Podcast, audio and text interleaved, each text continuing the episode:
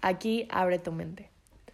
Hola, bienvenidos a el primer capítulo de este podcast. Estoy muy emocionada y tengo aquí a un invitado especial que no voy a decir su, su nombre, va a ser anónimo por cuestiones de seguridad y pues por su propia persona. Entonces, sí, vamos a empezar como les conté. Este va a ser un capítulo acerca de estar injustamente en la cárcel y pues él, él lo vivió, estuvo dos semanas. Una semana. Una semana en la cárcel de Barrientos, aquí en la Ciudad de México, bueno, más por el Estado de México. Entonces, bueno, cuéntanos un poco de ti, qué haces, cuántos años tienes, bla, bla, bla. Lo que quieras contar de ti nada más para que se den una idea de tu persona. Ok. Yo tengo 22. Estudio arquitectura. Y ya que. Y soy un chingón.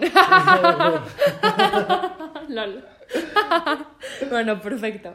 Entonces, ¿nos podrías contar cómo fue el proceso en el cual te enteraste de que te acusaban de este acto ilícito y cuál fue tu primera reacción y como un poquito de cómo inició? Yo me enteré de que me querían arrestar porque pues, hubo un tiempo que viví solo. Y después me volví como a regresar a casa de mi papá. Y cuando regresé un día los brothers de seguridad me llamaron y me dijeron como, oye, ¿sabes que hay unas personas medio raras que te están siguiendo y están buscándote, piden información de ti y así? Y me dijeron que un día llegaron con una orden a buscarme a donde vivía antes. Este, me dijeron que me estaban buscando por violación primero. Ok. Entonces me dijeron como, pues para que vayas a ver con un abogado o algo así para ver de qué se trata, ¿no? Claro, ¿y qué pensaste cuando te dijeron que te estaban buscando por violación? Pues al principio yo pensé que era un error, o sea, Claro. y les pregunté como, oye, ¿tienes una copia del expediente? ¿Te dejaron algo? ¿Viste las fotos o algo? Y me dijeron, no, nada más nos dijeron tu nombre completo y creo que vimos una foto y creo que sí eras tú. Ah, ok. Y ya, y luego pues, le llamé a mi papá para ver qué es lo que vamos a hacer. Y me dijo lo mismo, que seguramente había sido un error. Y ya me dijo como no te involucres, no vayan a pensar que si eres tú y ya mejor déjalo así, ¿no? Y, Y- y ya esto fue en agosto de hace dos años. Ok, y de ahí qué pasó, o sea, pues como ir narrando como un poco y ya vamos, ya sabes. historia. Ajá, como Sí. un poco. Sí, como dos o tres días después de eso, estaba yendo a la escuela, era martes. Era así el primer día del semestre y salí rápido porque pues no me di cuenta y se me hizo un poquito tarde. Y se supone que me empezaron a seguir desde que salí de mi calle.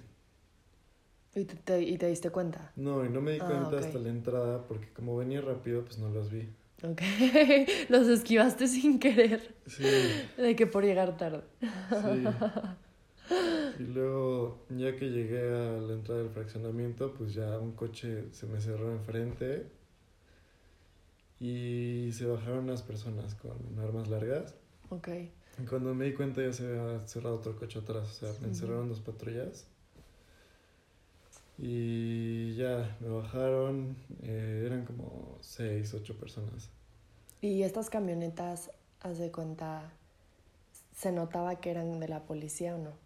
No, eran dos Chargers. Ah, ok, nada Ajá, más, pero no tenían como número de serie de, Ok. de patrulla, ni, Ok. ni sirena, ni nada. Ok, entonces estaban como. Se esconden para. Por si la persona llega a ser culpable, que no se intente escapar, ¿no? Sí, exacto, o sea, no te persiguen con las patrullas prendidas. Claro. ¿no? Bueno, con las sirenas, no sé. Y tampoco usan uniforme ni nada. Ah, Entonces, por lo mismo, cuando pasó Sí, eso, Underground. venía atrás de mí un, la hermana de un amigo en su coche. Ok. Entonces cuando me bajaron ella pensó como, ah, pues lo están secuestrando, ¿no? Sí. Y le llamó a su papá y su papá así, todos estaban súper preocupados porque pensaban que me habían secuestrado y así. ¿Y ahí tú te estás pudiendo comunicar con tu familia o todavía no? No, ahí no, no sé dónde quedó mi celular ahí. O sea, Mm. no sé si lo tomó alguien de ellos, pero no lo tenía yo. Ok. Y ya, o sea, en el coche me subieron a una de las patrullas y uno de ellos llevó mi coche. Y venían como dos personas adelante, el conductor, el copiloto, y atrás veníamos policía, yo policía. O sea, como que Ah, me hicieron un sándwich. sí. Y ya y me empezaron a decir como, ah, pues tú ya sabes lo que hiciste, ya sabes lo que hiciste y así, ¿no? y yo tú como, de... No. Sí, no, o sea, y les pregunté como, no, no tengo ni idea y están seguros de que soy yo y no sé qué. ¿Y cómo reaccionaste tú? O sea, este, porque me imagino que en ese momento con tal shock y todo, no te dieron como ganas de decir, no, o sea, no fui yo, ¿qué les pasa? Así. Pues no, lo que pasa es que como ya había visto que en situaciones así hay veces en que si intentas sacar tu celular o cosas así, puede parecer que quieres sacar una Ah, claro. Tipo en el, o sea, en el banco, de que no puedes sacar su celular porque pueden pensar que, estás haciendo que estás haciendo así. algo, o sea, solo para no sacar sospechas. Ajá, pero en especial el movimiento como hacia tu cadera puede ser como, ah, vas a sacar algo, ¿no? Ah, ya, sí. Entonces Lit solo me quedé como así y me dijo como, ah, apaga el coche, así. Me querían sacar, o sea, estaban como tratando de abrir la puerta, pero pues tenía lo que... Entonces, y tú, tú le quitaste así, ¿qué pasó? sí, o sea, nada más como que quité las llaves despacito. Ok. Y ya les abrí la puerta. Y ya, pero sí es... Y pensabas, tú no pensabas que, o sea, nada más cuando te cerraron que te iban a secuestrar. No, como... Ah, ya, ya. Ajá, como me habían llamado, además de que fue dentro del fraccionamiento, o sea, fue en, en la pluma, pero Ujú. la seguridad del fraccionamiento son policías, entonces Ok. Sí. estaba muy difícil que me secuestraran ahí. Ok, y de ahí cómo fue el proceso. O sea, me, tú me has contado que te llevaron a la, a la MP, el Ministerio, al Ministerio Público. Público, sí. Sí. O sea, estuve ahí Mm, un ratote. O sea, en el camino al Ministerio Público estaba hablando con ellos. Y ya me dijeron que me acusaban de asalto a mano armada. mm. Entonces Y- ya cambió de lo de que era violación y ahora te dijeron que asaltó. Ajá. Bueno, no, ok. Y luego, o sea, no me dijeron muchos detalles, nada, me dijeron que era eso. Y pues ya le estuve platicando que yo tenía un juicio con una persona Ah, que seguramente esto era un derivado de ahí. Sí, o sea, ya sospechabas quién podría estarte acusando de eso, ¿no? Sí, ¿quién? Como no te hace sentido, pero sí había alguien como que pudiera tener como razones, por así decir. Sí, había una persona que sí, Ok, ya. era muy sospechosa, digamos. Ok. ¿Y ellos cómo te trataban? O sea, estando ahí, ¿eran agresivos contigo? Este, ¿Te lastimaron o cómo te trataban? Pues al principio como no me resistí, o sea, nunca me golpearon ni nada. Y nada más habían algunos que tenían una actitud más agresiva, como eran muy persistentes en que ella sabía lo que había hecho. Ujú. Y ya, o sea, después de hablar con ellos un rato, o sea, también nunca les dije como, ay, los voy a meter a la cárcel porque esto es injusto. O sea, Claro, o sea, estuve tratando de hablar con ellos. sí. La verdad que buena actitud tomaste. O sea, porque el susto y el shock de estar ahí con policías no es cualquier cosa. ¿No? Pues sí, pero te tienes que concentrar igual. Es que como ya hablamos de esto, es que Sí. ya habíamos hecho esta entrevista, entonces, pero hubo un mega error de grabación, entonces la estamos volviendo a hacer y como que algunas cosas ya sabemos que yo ya las sé, entonces está chistoso. Sí. Pero tú eh, me las a decir. Sí, te tienes que concentrar, o sea, sí es... O sea, desde el momento en que tú sabes que existe esa posibilidad, tienes que empezar a mentalizar. Ok, Porque las personas bajo estrés no reaccionan bien. sí. Como mucha fuerza ahí tienes que agarrar. Ajá, entonces obviamente no es lo mismo hacer una simulación en tu cabeza de Sí, cómo va a ser la situación a vivirlo, pero sí puedes plantear un cierto escenario ok, sí. y Sí, saber cómo reaccionar en ciertas situaciones que son obvias. Entonces, pues tienes que calmarte y Sí. Ver cómo dialogar con ellos. O sea, Ajá. estás en una posición en la que tienes que cuidar mucho lo que dices y, Y lo tu que actitud, haces. porque si estás tranquilo y así, pues es obvio que eres inocente. Entonces, normalmente las personas tienden a ser perceptivas a ese tipo de cosas y, Claro. Y es- como, es, más fácil dialogar con eso. sí, y si eres como muy transparente, te mantienes tranquilo y puede que sí se presenta más. Aparte, como me contaste, ellos hasta te llevaron a decir en un punto como de que qué horror que te esté pasando eso, ¿sabes? Sí, o sea, ya que llegué al Ministerio Público, Ajá. estoy platicando con ellos mucho, mucho tiempo. O sea, porque se vieron amables conmigo. O sea, a mí me dijeron que como tratas a las personas te Te tratan, tratan ¿no? a ti. Entonces, o sea, no creo que sea el caso siempre. O sea, entiendo que Sí. no todos los, los policías ministeriales son iguales, obviamente, y menos en México, pero Sí, pues es algo que a mí me ayudó. claro.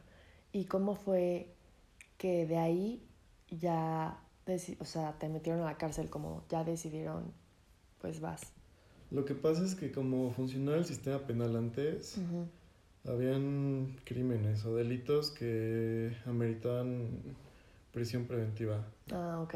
O sea, m- semiculpable hasta probar inocente, pero igual te meten, Ajá. ¿no? Ok. O sea, con que tengan ni siquiera evidencia, con que tengan la sospecha de que pudiste haber cometido el crimen, te arrestan. Ok. Wow. Qué injusto era eso, la verdad. Sí. Y, o sea, ¿cómo funcionaba que de ahí en el Ministerio Público Ajá. Te, ya te metieron? O sea, que... ¿Cómo que- es el proceso? Ajá, ¿cómo es el proceso? Pues te llevan al Ministerio Público, estás ahí detenido un rato en lo que te procesan, que hacen papeleo ellos. Después es el traslado al penal. Y en el penal, en teoría, como tú todavía no has, no has sido enjuiciado. No se han presentado pruebas, no, o sea, no se han desahogado. Como dices, sí. Entonces, antes de que tengas esa audiencia, estás arrestado, pero te meten, o deberían de meterte a, a los separos. Ok. Que es, o sea, está dentro del penal de Barrientos, pero no estás con la población general. O sea, son como celdas que están aisladas, digamos, Sí. porque ni siquiera son de barrotes. O sea, es un muro cerrado donde entran todas las personas que van a ser procesadas. Sí, y entonces te metieron ahí a ti. Ajá, estuve ahí un tiempo. Estuve ahí creo que dos días nada más. Porque cuando llegué me tocó un traslado de otro penal. Y como necesitaban usar las celdas, distribuyeron a todos en la población general. Ah, ok, que ahí ya es la cárcel. Ajá. O sea, les valió fue como de, Ni pues, modo, ¿pa' qué no hay entren? lugar. Ajá. ok, Sí. qué impresión. ¿Y podrías contarnos un día tuyo ahí? Sí, en los separos es más controlado porque están aislados. O sea, como son personas que aunque sean asaltantes o lo que sea, como no han tenido contacto con la población de adentro, es más difícil que tengan armas o drogas o lo que sea. Mm, Claro. Entonces ahí es más seguro. Ya que sales a la población ya es diferente porque adentro hay muchísima droga, hay armas y no hay control. Sí. ¿Nos podrías explicar cómo funcionaba ya dentro en- ya la población, cómo, cómo se dividían, cómo eran los cuartos, etcétera? Sí, o sea, está dividido por bloques. Está la población general, que le dicen creo que el pueblo, una cosa así. Y está en el bloque 7, que en ese entonces era de castigos, o sea, las personas que son muy violentas o que hicieron algo más allá adentro, los meten ahí, dependiendo de qué hayan hecho es el tiempo que están Y tú ahí. estabas ahí, Sí, o sea, les valió. sí. Wow. Sí, fue por sorteo, o sea, cuando llegué habían 32 personas en mi celda y fue así, por suerte, los que nos tocó. Wow. ¿Y de qué tamaño era Era tu por- celda? Mi celda era como de 3 por 2 metros, pero está horrible, hay chinches en las celdas, Ay. las personas duermen paradas. O sea, dormiste parado. O sea, no dormir, pero Ah, ok. los que duermen, duermen parados. Sí, por todo el estrés y todo. Pues es que no caben. Ok. O sea, las celdas son muy pequeñas y cuando a mí me tocó entrar, había una persona que había recibido impactos de bala y Y, estaba oliendo a olía horrible. putrefacción. O sea, Claro. Después sí. la gente, o sea, ¿te bañabas y así o, o no? O sea, lo que me no, re- No. Ahí, ahí tienen instalaciones. no, las celdas son cerradas, o sea, es, es como... Tampoco tienen. No tienen regadera, ni excusado, Ok. ni nada. Entonces los tienen ahí como. Ni siquiera como animales, porque a los animales no los deberían de tratar así tampoco, pero los tienen como si no fueran seres vivos. Sí, no hay agua ni nada. Wow. O sea, comida sí hay, pero pues no es muy buena. No, me imagino. Mm, Qué impresión. sí. Este, y en general dices que la policía tenía, entre comillas, porque pues los, como los tienen a todas esas personas ahí, pero ¿cómo consideras que era la moral de la policía que estaba ahí? La ética más bien. Pues no tienen ni ética ni moral, es, es muy raro, Ujú. es como un submundo. O sea, Ah, ok.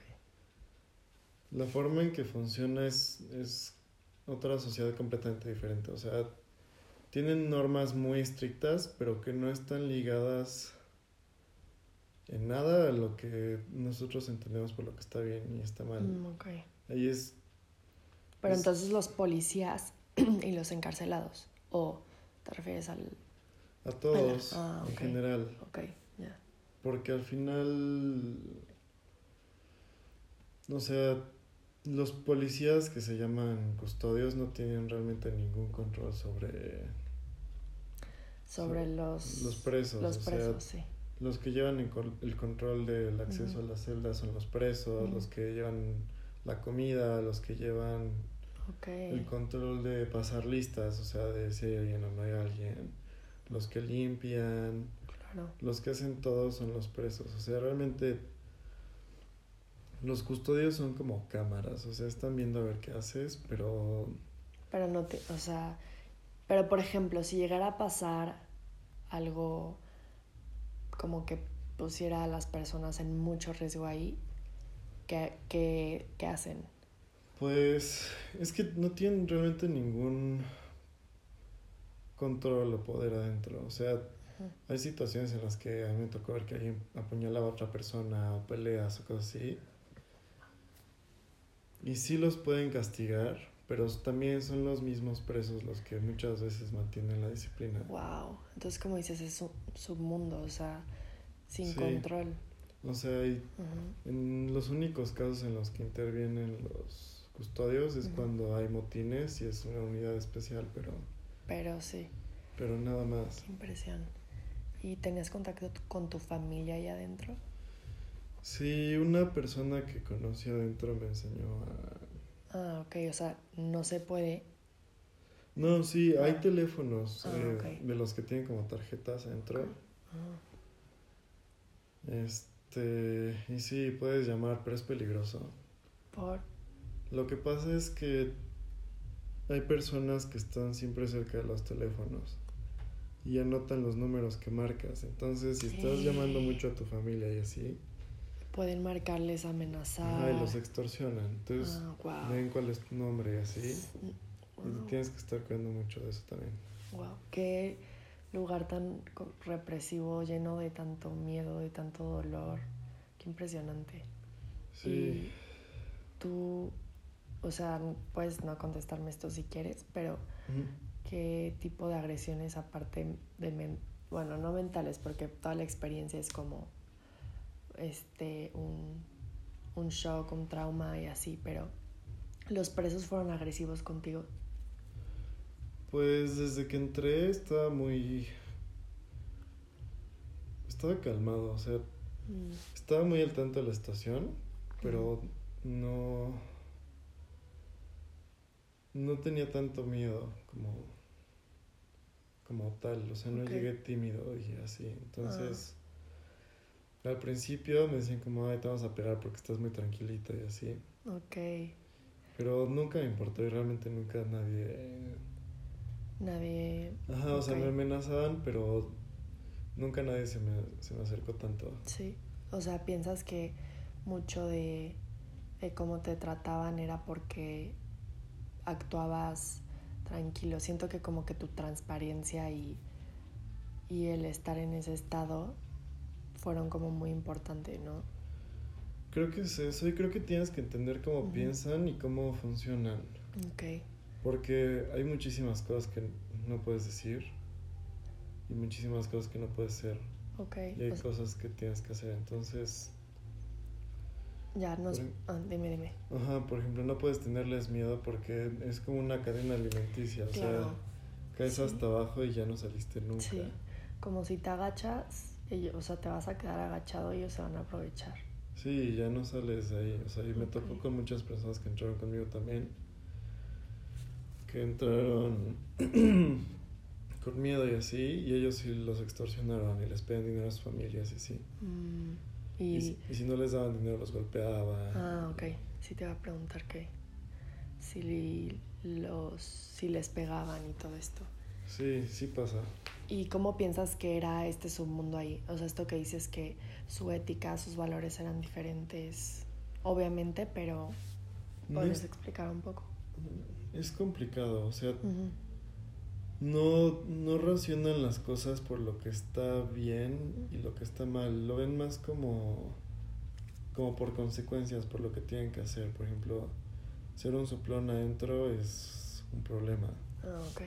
Pero, Apuñalar, ajá, Puede que no, les da igual. O sea, no, entre sí no se van a juzgar si alguien es secuestrador, pero, pero si no es leal, sí. ajá, si no es leal, sí. Claro. Es- son como estas ciertas conductas que son muy primitivas y son como muy fáciles de entender.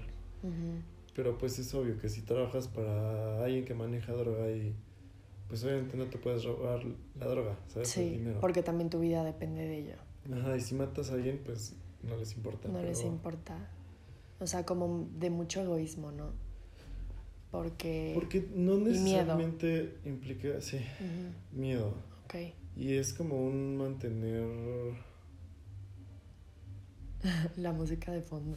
es como un instinto de conservación, más bien, Ah, como si fueran... animales, Tienen, literal. ajá, tienen mucho la parte animal. Ajá, de permanecer juntos y tenemos que funcionar todos y todos tienen una función. Y todos los que no sean de esta manada, los matamos. Y no importa, pero Sí. entre nosotros nos tenemos que apoyar. Y, Ah, ok. pues obviamente siempre dentro de nuestros... Nos tenemos que apoyar, siempre es un... Sí. Venga para acá todo, ¿no? Pero creo Claro. que fue de las primeras cosas que me dijeron. Cuando, me, cuando entré al... al- a la Al- población la general, población. al bloque en el que estaba, me lo repetían mucho, que no se me fue a olvidar nunca que nadie de ahí era mi amigo. Ah, claro. O sea, decían como, Claro.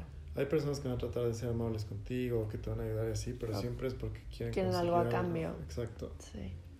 ¿Y qué piensas que mentalmente fue lo que te ayudó a permanecerte así de como tranquilo y que te ayudó a pasar tiempo ahí?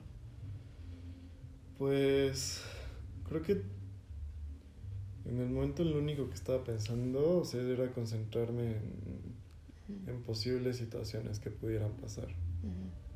O sea, si alguien te agrede, ¿cómo tienes que reaccionar? Porque también, si te peleas, a lo mejor le ganas, pero se para y te apuñala. O sea, hay, hay muchas situaciones que tienes que pensar de, Sí. de cómo voy a reaccionar si estás en un grupo o si no estás en un grupo. Si es peligroso no es tan peligroso, qué tanto te conviene pertenecer a alguien. Porque eh, dentro de cada celda hay una persona que lleva el control, porque a la semana tienes que pagar creo que 150 pesos como de, del mantenimiento, algo así. Y ese dinero se lo dan todos a la mamá de su celda, que es como su responsable, hace cuenta. Ok. Y la mamá es algo así como... No exactamente su líder, pero... Pero toma decisiones. Ok, ¿Esta persona es mujer o le dicen mamá por...? No, le dicen ¿Cómo? mamá Ah, ok. por... O sea, también es alguien, es un preso. Ajá, Ah, exacto. ya. Entonces, si la mamá se pelea con alguien, todos se tienen que pelear con ese alguien. Wow. Si hacen motín, todos tienen que hacer motín, porque si no te toca a ti también. Ya.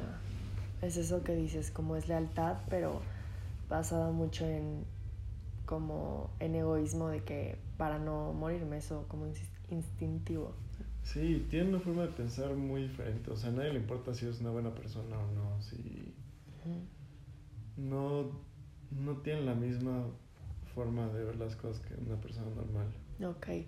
¿Y piensas que al entrar ahí estas personas que han cometido todas, todos estos delitos, todos estos actos inmorales? Bueno, recibimos una llamada, entonces puso pausa y ya no sé qué estaba preguntando. Pero bueno, ahora, este, ¿qué pensabas de las personas que están encarceladas antes? O sea, ¿cuál, ¿cómo fue tu parteaguas de, de estar ahí? Pues no, nunca pensé que fuera a ser así. O sea, las películas siempre te ponen una imagen de lo que es una cárcel y una prisión. Y no tiene nada que ver, no hay control, no funciona así, las personas en su mayoría no son así. Y no sé en otros países por lo que hacen series sí, pero aquí en México hay muchísima gente inocente. Ah, wow. Sí, y por cómo funcionaba el sistema penal antes es que por un delito grave, básicamente todo lo que tenga que ver con violencia, puede ser psicológica, verbal, o sea, si tú asaltas a alguien aunque no estés armado, si le gritas ya es violencia psicológica. ¿Y podías entrar a la cárcel por eso? Ajá, sin derecho Ok. a defensa. Entonces, cuando ese tipo de delitos pasaban, o sea, te hacían tu primera audiencia, no te la hacían. Y si hay elementos para vincularte a procesos, o sea, para decir, ok, vamos a abrir una investigación para ver si fuiste tú o no, es prisión preventiva de 6 a 9 meses. Es muchísimo. O sea, y no te han dictado sentencia, o sea, aún no te dicen si fuiste tú o no. O sea, con que ellos creen que sea probable que fuiste tú, te arrestan. Wow, ¿cómo puedes basar la libertad de una persona en una opinión, no? Por seis, nueve meses en un lugar tan mierda. Sí, o sea, y le arruinas la vida a las personas. Sí, claro. O sea, está impresionante. Y ahorita eso creo que ya cambió, pero... Igual tiene mucho por mejorar. O sea, el problema es que por cualquier cosa pueden arrestar a cualquiera. Sí, qué impresionante. O sea, Sí. por agresión verbal. Aparte, si no hay pruebas, pues alguien que tiene rencor a otra persona puede súper fácilmente ir a decir, me hizo esto, ok, te tengo seis meses. o sea, no, quizá ni siquiera te tengo una vida, pero seis meses mínimo es muchísimo tiempo. Sí. ¿Y cómo es el sistema judicial ahora o, o no sabes tanto? Ahora, creo que, creo que ya no hay arresto preventivo. No sé muy bien cómo lo actualizaron, Ajá, pero según yo ya ok. no funciona igual. Ok, o sea, hay, hay delitos que igual no tienes, como, o sea, los amparos no te sirven de nada. Pero según yo ya no hay arresto preventivo por este Ok. tipo de cosas. Ok. Pues por lo menos paso a paso. Ahí o va. sea, ahí va. Ya sé que sí, no, quizá no es lo que, bueno, sí lo que o sea, debería yo, decir, la verdad. o sea, yo Porque sé pues que a igual te pasó. o sea, sí, Sí, pero nada quita que te pueda volver a pasar otra vez. claro. O que le pase a alguien más, o que le pase a un ser querido. Ok, O sea, Pues sí. todo es progreso. O sea, aunque no sea lo ideal, sí, funciona. pues sí, qué padre que pienses así. Y ahora que estás fuera, ¿qué consideras que pudiste sacar algo bueno de esta experiencia? Y sí, sí, que. Sí, o sea, creo que, eh, bueno, una profesora me dijo que crecemos más como personas de las crisis y que las necesitamos porque es algo que nos impulsa, ¿sabes? Todo, o sea, si lo analizas desde el punto de vista de biología, todas las especies siempre evolucionan por una necesidad. Claro. O sea, y no creo que sea ideal, pero creo que la forma de reaccionar que tengas puede determinar que crezcas mucho como persona. Sí, claro, como que lo único que está en tus manos es lo que puedes hacer tú. O sea, te pueden pasar mil cosas, te pueden asaltar. O sea, la verdad es que el mundo no está muy evolucionado todavía, pero pues es depende lo que tú hagas, ¿no? Sí, o sea, realmente lo único que sí controlas tú es tu forma de reaccionar. Claro. O sea, puedes decidir deprimirte o puedes decidir que ya saliste adelante y que ahora nada te va a tirar para abajo, ¿sabes? Sí, y en ese momento pensabas, ¿por qué a mí? No, creo que realmente más que eso estaba concentrado en arreglar mis problemas. Ok, pues está cañón, porque... Y bueno, ahora piensas eso, como por qué a mí me pasó eso ahora, como que ya puedes verlo desde afuera, desde no estar presente en ese momento. No, creo que nunca, nunca he pensado en eso, o sea... O sea, a veces sí pienso que por qué no puedo tener una vida normal. Ok. Pero además de que creo que nunca voy a tener una respuesta. Pero creo que solo me distrae de lo que debería de estar concentrado en. Ok. Quizá pienso que mucho es pues confiar en Dios, ¿no? O sea, no sé si es, hayan personas aquí que crean o no, probablemente muchas personas no creen, pero pues eh, no sé cómo le llamen, en la energía, en, en lo que somos, ¿no? En confiar en el progreso, como dices. Sí, o sea, yo sí creo en Dios, pero no en una forma como convencional. Sí, yo tampoco. O sea, sí creo que, que se puede manifestar, pero no... O sea, sí creo que que puede influir, pero no en una forma convencional. De que rezas y ya se Sí, estoy súper de acuerdo. Porque tenemos como esa fuerza de voluntad de uno hacer lo que uno decida, ese libre albedrío, ¿no? Sí, pero, o sea, entiendo esa parte de que. Pues nadie va a llegar a trabajar por ti y nadie va a educar a tus hijos por ti y nadie te va a sacar de la cárcel por ti solo porque te vamos a rezar. Claro. Pero sí creo que Dios se puede manifestar como en las personas que quieres o en las personas que te quieren así. Ay, qué padre. Este pensamiento está como en el amor. O sea, o sea sí. No en el amor romántico que de tres metros sobre el cielo. Sí, Pero, o sea, sí, en eso, las personas que quieres, las personas que te quieren, ese tipo de amor, ¿no? Sí, en cuanto a las cosas buenas que aportan a tu vida, pero también no necesariamente en, en los que te quieren. Creo que se extiende un, o sea, directamente aplicado a mí sí, pero creo que se extiende a las personas buenas, ¿sabes? Mm, ok, sí. Entonces, yo sí creo que es un factor muy grande y muy importante en mi vida. Como todas las personas que me apoyaron cuando estaba adentro, todos mis amigos, sus papás.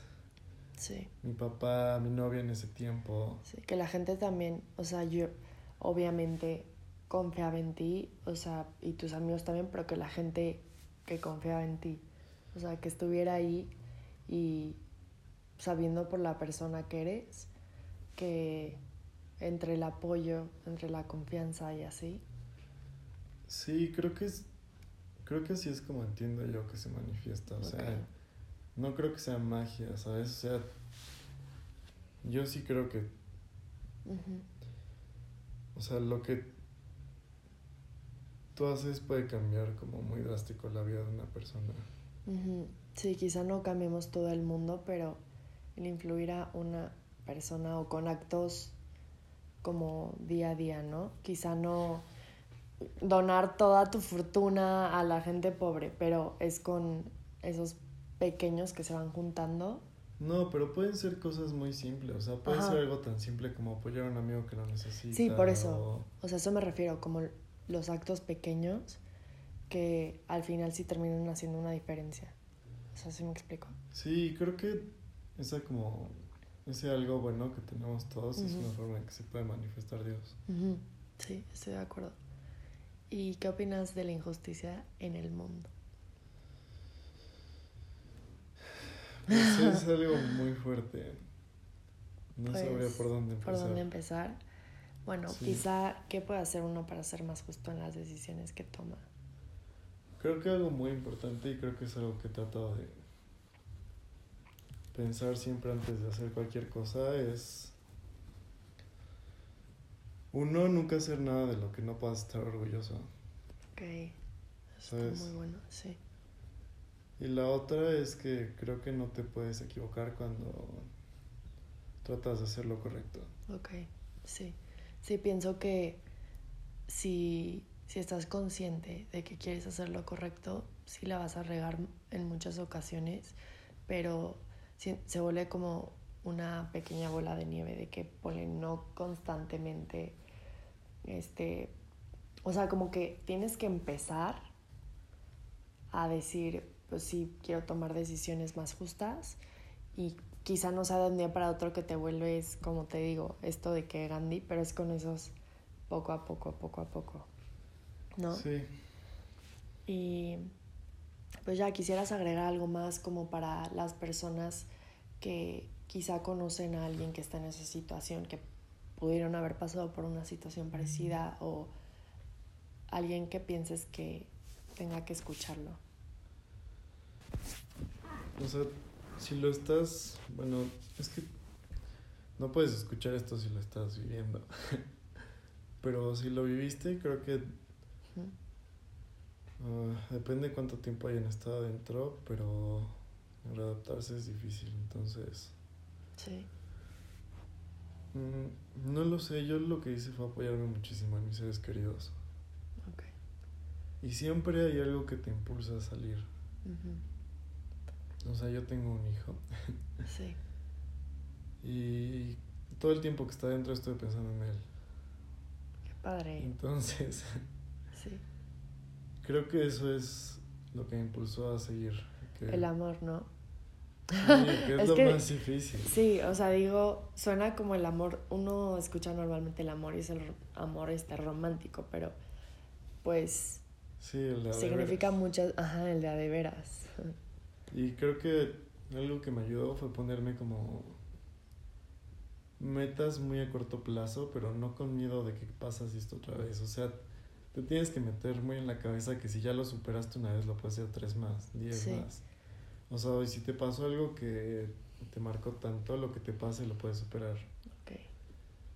Entonces, creo que aprender a canalizar como ese pensamiento y lo impulsas con algo que de verdad te mueve. Puede ser tu pareja, puede ser tus hijos, tu familia, tu trabajo, lo que sea. Okay. Claro. Y ya. Pues muchísimas gracias. Este, al menos a mí sí me ayudó muchísimo platicar contigo, como que el motivo, el propósito de este podcast es, como digo, que la gente pueda ser más empática, con nos, conectarnos como personas y, y saber que pues todo mundo tiene una historia y, y que el mundo, la verdad, está súper, súper mal. mal, la verdad.